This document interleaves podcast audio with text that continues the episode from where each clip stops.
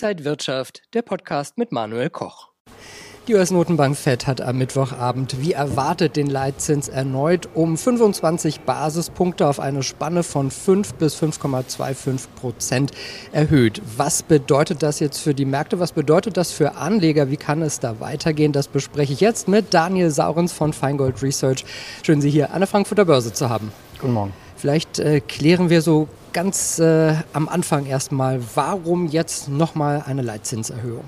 Ja, die US-Notenbank ist ganz offensichtlich der Ansicht, dass es das nochmal gebraucht hat. Ähm, man lässt ja offen, ob vielleicht nochmal eine kommen könnte im Juni dann. Also da gibt es ja die entsprechenden Wahrscheinlichkeiten über die Futures, die gepreist werden. Und das sieht man, im Moment ist die Wahrscheinlichkeit recht gering. Also es könnte jetzt auch die letzte gewesen sein. Damit hat der Markt auch äh, gerechnet. Und Ziel ist natürlich, die Inflation ins Ziel, in den Zielkorridor zu bringen. Ähm, ob das gelingt, das werden wir recht bald äh, sehen.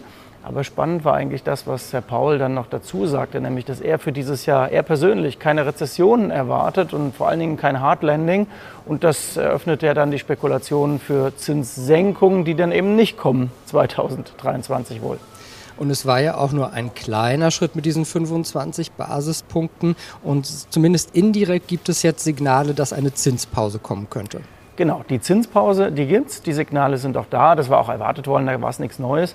Ähm, da hätte man ja auch sagen können, naja, wenn äh, das jetzt besonders überraschend gewesen wäre, dann hätte der Markt eigentlich final steigen müssen. Das hat er nicht getan, man hat sich irgendwie ein bisschen gesucht und dann am Ende eher ähm, ist man leicht verstimmt aus dem Tag rausgegangen und das hat auch seinen Grund, nämlich äh, das liegt an diesem Zinspfad, der jetzt erwartet wird. Und der Markt hatte sich ja schon darauf eingestellt, dass wir so ganz kurz auf dem Plateau jetzt bleiben und dann im zweiten Halbjahr die ersten Zinssenkungen beginnen. Und genau das hat Paul ein wenig abgeräumt und dann muss der Markt sich jetzt entscheiden, was will ich denn jetzt eigentlich einpreisen? Hätte ich gerne sinkende Zinsen recht bald oder lebe ich damit, dass die Zinsen vielleicht länger als gedacht hoch bleiben und die Wirtschaft nicht besonders dolle wächst, vielleicht sogar mal so auf die Nulllinie zurückfährt? Das ist eigentlich nicht das Szenario, das der Börse gefällt. Und das Ganze trifft dann auf einen SP 500, der bei knapp 4200 war. Ähm, die EZB tut ja ihr Übriges auch noch in dieser Woche. Und äh, auf einen DAX, der bei knapp 16.000 ist. Also die Fallhöhe für die Aktienmärkte ist durchaus hoch. Und der Bankenbranche gefällt das auch nicht. Wir haben ja schon die Pleite von der Silicon Valley Bank erlebt, von der First Republic. Äh, am Mittwochabend sind dann gleich weitere regionale US-Banken deutlich ins Minus gegangen, äh, ihre Aktienwerte. Ist das ein, eine Bedrohung für gerade kleinere US-Banken? Ganz offensichtlich, sonst äh, wären nicht schon einige in Schieflage. Und es gibt natürlich diese Quervergleiche, dass wir uns so ja, gefühlt zurückerinnern ans Jahr 2007 und auch an die Beginne von 2008, als ja die große Bankenkrise eigentlich auch so in den Niederungen begann. Irgendwann kam dann mit Bear Stearns mal eine große Bank, aber es war ja nicht so, dass zuerst Lehman umgefallen ist, ganz im Gegenteil. Und im Moment ähm, handeln das alle noch ganz gut. Man hat so das Gefühl, okay, da gehen ein paar Regionalbanken pleite, dann drückt der Markt das wieder weg oder man teilt die Banken zu, so wie im Grunde JP Morgan gerade eine zugeteilt wurde oder man die sich aussuchen durfte. Das kann man ja drehen, wie man äh, gerne möchte. Aber auf jeden Fall bringt das Stress ins System.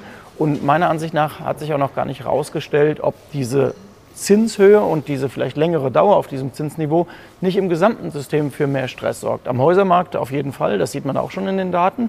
Da redet auch kaum jemand drüber.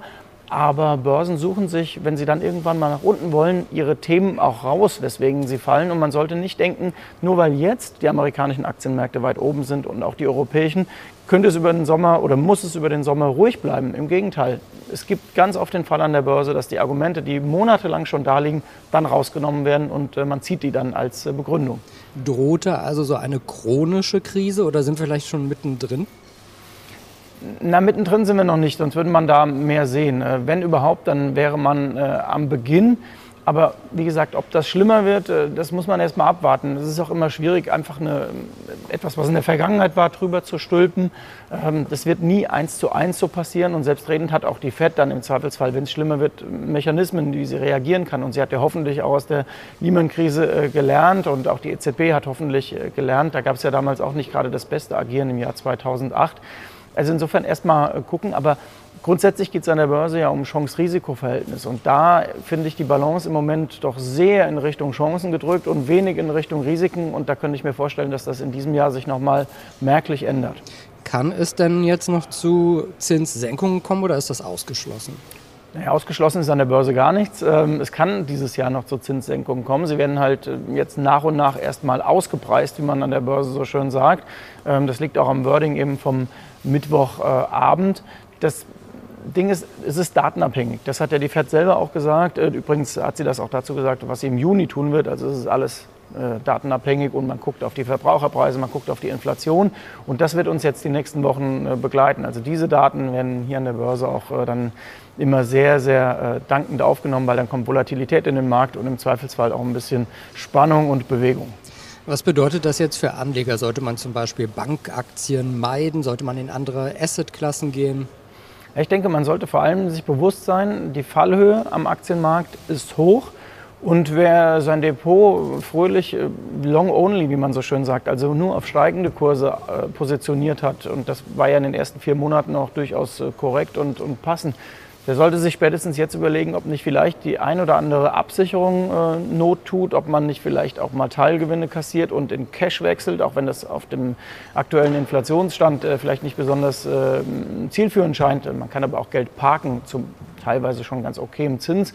Ähm, das sollte man sich durchaus überlegen. Also ich würde nicht mit beiden Beinen voraus und guter Hoffnung nur im Jahr 2023 weitergehen, sondern wirklich das Depot spätestens jetzt ein bisschen festzurren.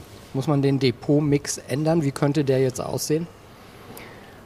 Ja, man könnte sich auf jeden Fall die Assetklassen mal durchgucken. Wenn man sich den DAX zum Beispiel anschaut, dann kann man auch mal schauen, was ist denn über Gebühr gelaufen und wo ist vielleicht jetzt ziemlich viel Speck dran. Das muss gar nicht mal eine Bankaktie sein. Das kann auch eine Aktie sein, zum Beispiel wie Bayersdorf, äh, die ja jahrelang seitwärts lief und bei der man jetzt sieht, oh, die jüngsten Preisanpassungen und das wirklich sehr gute Umfeld für Konsumgüterhersteller wurde da eingepreist. Aber das muss ja nicht alles so bleiben. Auch Luxusgüteraktien zum Beispiel sind extrem gut gelaufen, notieren verdammt hoch. Also da vielleicht diese Idee der Teilgewinnmitnahmen mal ganz interessant. Und ähm, in anderen Bereichen ist die Korrektur ja schon weit, weit fortgeschritten. Da denke ich nur an die Immobilienaktien.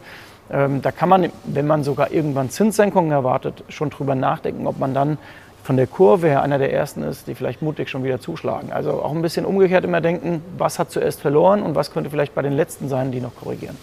Sagt Daniel Saurens von Feingold Research. Vielen Dank, dass Sie an der Frankfurter Börse waren und danke Ihnen, liebe Zuschauer, fürs Interesse. Bleiben Sie gesund und munter. Bis zum nächsten Mal. Und wenn euch diese Sendung gefallen hat, dann abonniert gerne den Podcast von Inside Wirtschaft und gebt uns ein Like.